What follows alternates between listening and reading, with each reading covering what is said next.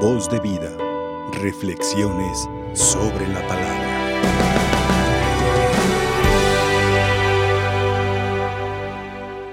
Muy queridos hermanos en Cristo resucitado. Hoy en la iglesia recordamos y veneramos a una de las glorias de la iglesia en España en el siglo de oro, siglo XVI, el maestro y doctor de la iglesia, San Juan de Ávila. Un día lloraba un tanto inconsolable Teresa de Ávila. Y las personas que la veían llorar de esa manera estaban sorprendidas porque honestamente nunca la habían visto tan descompuesta. Y alguien le preguntó, ¿por qué lloraba así? Y ella respondió diciendo, porque nos ha dejado, se ha despedido de nosotros una de las más grandes columnas de la iglesia. Se estaba refiriendo precisamente a San Juan de Ávila.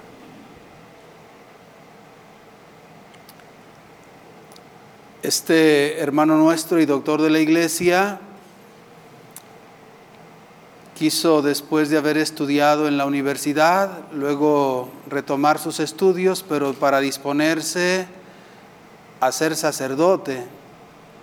Y después de una profesión, digamos, profana, se especializó en filosofía y en teología, particularmente en Sagrada Escritura.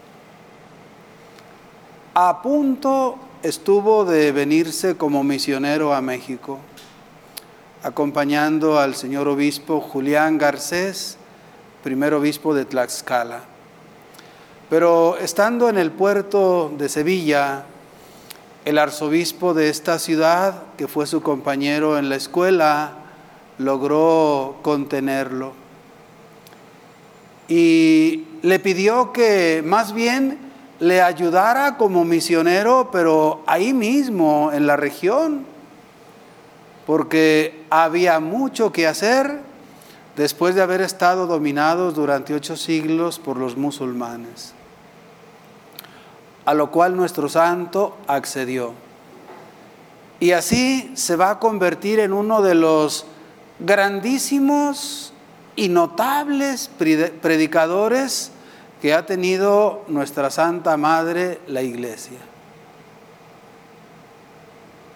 Un hombre que tenía la unción de Dios en sus palabras, las cuales llegaban al corazón y después de sus intervenciones eran insuficientes los sacerdotes para el sacramento de la reconciliación un hombre verdaderamente de Dios, ocupado y preocupado en el bien de la iglesia y de cada una de las comunidades y personas que la providencia a él le acercaba. Era tan impresionante el efecto de su intervención que alguien le llegó a preguntar, maestro, ¿Cuál es la cualidad que un predicador debe tener para hacerlo también? Y él simplemente respondió diciendo, amar mucho a Dios es la cualidad indispensable. Amar mucho a Dios para hablar bien de Él. Y ante sorprendentes y multitudinarias conversiones, alguien también le preguntaba cómo hacerle para poder lograr el cambio de vida en las personas. Y él respondería diciendo, las almas se conquistan de rodillas. Las almas se ganan de rodillas. Particularmente había tres devociones muy especiales en su vida y en su predicación.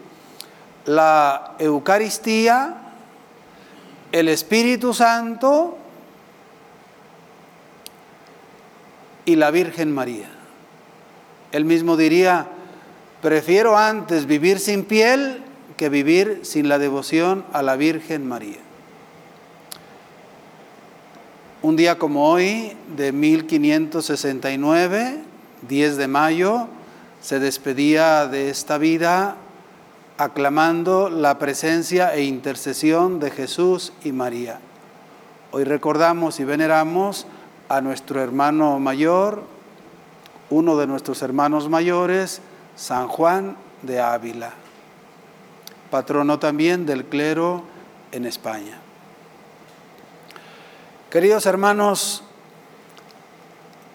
la liturgia de este día nos presenta una nueva parábola, la vid y los sarmientos. Y es que en este afán de que entendamos la palabra del Señor, nos facilita Jesús a través de las comparaciones la comprensión del misterio. Y por ello se expresará a través de imágenes diversas. Por ejemplo, hemos escuchado en este ambiente de cuaresma, de Pascua, de vigilia, hemos escuchado algunas expresiones como estas. Yo soy la luz del mundo. Yo soy la resurrección y la vida. Yo soy el buen pastor. Yo soy la puerta. Yo soy el camino, la verdad y la vida. Y ahora se nos presenta como la vid. Yo soy la vid verdadera, mi padre es el viñador y ustedes son los sarmientos. El corazón, digamos, de toda esta expresión y explicación que Jesús nos da, podríamos encontrarlo en esta frase. Permanezcan en mí y yo en ustedes. Como recordándonos la alianza que había hecho con su pueblo y que ahora la renueva. Ustedes serán mi pueblo y yo seré vuestro Dios. comprométanse conmigo que yo me comprometo con ustedes. Ustedes lo serán y yo también lo seré. La importancia de estar unidos a Dios. Ya en una de las expresiones después de la comunión, con frecuencia le decimos al Señor en la oración del Anima Christi, no permita, Señor, que me separe de ti. Pues hoy, queridos hermanos, esta imagen de la vid viene a reforzar y a recordarnos esta necesidad. Vivir íntimamente unidos a Jesús. Yo soy la verdadera vid. El Señor no se presenta como una vid porque una podría ser una entre varias o muchas. No. La vid es la única vid. Y por si duda nos quedara, todavía añade este adjetivo, verdadera. Yo soy la verdadera vid. Y esto nos pone en guardia porque entonces entendemos que puede haber algunas falsas, algunas aparentes pero así como la vid verdadera es una, imagen de la iglesia lo es, que es una santa, católica y apostólica. Yo soy la vid verdadera. Mi padre es el viñador y ustedes son los sarmientos. al sarmiento que no da fruto, mi padre lo corta. Será, digamos, la suerte final. Al sarmiento que no da fruto, mi padre lo arranca. Pero al que da fruto, mi padre lo poda para que dé más fruto. He aquí una de las explicaciones misteriosas y profundas que a veces nos confunden, porque a la gente buena a veces le pasan cosas no muy buenas. Lo diría también San Pablo, todo concurre para bien de los que aman a Dios. Cuando uno poda un árbol, no quiere matarlo, no quiere herirlo, no quiere acabar con él, quiere mejorarlo. Un sacrificio para un mayor beneficio. He aquí la intervención de Dios en nuestra vida.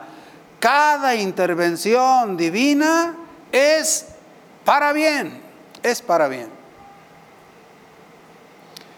Y el Señor subraya sobre todo la necesidad de estar vinculados estrechamente a Él. Con esta imagen tan sencilla podemos percibir cómo de verdad cuando a una rama se le desprende del árbol, se muere. Dice en las expresiones que prosiguen, como el sarmiento no puede dar fruto por sí mismo si no permanece en la vid, así tampoco ustedes si no permanecen en mí. No puede dar fruto por sí mismo. ¿Quién es autosuficiente? Solo Dios, solo Dios. Sin Dios nada podemos. Es cuestión de tiempo. Nada podremos. Yo soy la vid, ustedes los sarmientos. El que permanece en mí y yo en él, ese da fruto abundante, porque sin mí nada pueden hacer. Y en la última parte nos recuerda el Señor que su alegría está en que demos fruto, el mayor fruto posible. Dios no se pone celoso con los triunfos de los seres humanos. Él es el que nos los da. Él es el que nos los otorga. La alegría del Padre está precisamente en la victoria de los hombres, pero entiéndase en la victoria según los criterios divinos. La gloria de mi Padre consiste en que den mucho fruto y se manifiesten así como discípulos míos. Queridos hermanos, permanecer unidos a Dios es lo esencial. ¿Para qué? Primero, para tener vida. Rama que se desprende del árbol, rama que muere. Podría decir alguno, yo conozco algunas personas que viven sin Dios y se ven muy contentas. Es cuestión de tiempo. Cuando tú cortas una rama de un árbol, parece que no ha pasado nada, pero es cuestión de tiempo. Se secará y acabará por verse muy fea. Y llegará el momento en que habrá que quemarla porque solo para leña sirve. Hermanos, necesitamos para tener vida y para dar fruto estar íntimamente unidos a Dios. ¿Cómo? El Señor mismo nos aporta las ocasiones para unirnos más estrechamente a Él. A través, en primer lugar, de los sacramentos, iniciando por el bautismo, que nos une a Dios, nos hace sus hijos, nos hace hermanos de, Cristo Jesús, su Hijo, nos hace templo vivo del Espíritu Santo, morada de su presencia. Cada uno de los sacramentos nos, integra, nos da, nos une, nos conecta. Y de una manera privilegiada e incomparable, el sacramento de la Eucaristía, la Sagrada Comunión, nos une estrechamente a Cristo Jesús unidos a la, a la única vid verdadera. Y junto con los sacramentos tenemos también el don de la palabra de Dios. A través de su palabra leída, proclamada, orada, compartida, estudiada, nos vamos uniendo también estrechamente al Señor. A través de la oración, en ese encuentro personal de tú a tú, el Señor nos regala también su vida. Y de manera muy especial también a través del ejercicio de la caridad. Queridos hermanos, imposible vivir desconectados de Dios e imposible dar frutos. Esta imagen de la vid que ha sido particularmente preferida para hablar de esa relación que Dios tiene con su pueblo, bien se puede aplicar a la relación que Dios tiene con el pueblo de hoy, con la iglesia. Y esta misma imagen de la vid puede equipararse también a la iglesia, que es nuestra Santa Madre. Unidos a la iglesia, estrechamente unidos para tener vida en Cristo y para dar fruto en Cristo. Queridos hermanos, qué interesante es ver cómo la unidad que debe haber entre las ramas y el árbol, la debe haber también en la pequeña iglesia doméstica. No se puede vivir desintegrados de la familia. No se puede dar el fruto esperado desconectado de este ambiente sano y familiar. Y hoy particularmente, al celebrar entre nosotros el Día de las Madres, pensamos en esa estrecha relación entre la, mamá y el bebé que está por nacer una conexión absolutamente indispensable, una conexión que luego se prolongará a través del afecto, a través del cariño, a través de las expresiones de amor. Pues hoy pidamos a nuestro Señor que nos conceda la gracia de vivir estrechamente unidos a Él. Que nos conceda la gracia de vivir estrechamente unidos a nuestra Madre la Iglesia, que nos conceda la gracia de vivir estrechamente unidos como familia. Hoy de manera muy especial, que nos conceda vivir estrechamente unidos por la gratitud y felicitación a todas las mamás, vivas y difuntas. Que así sea. Voz de vida. Reflexiones sobre la palabra.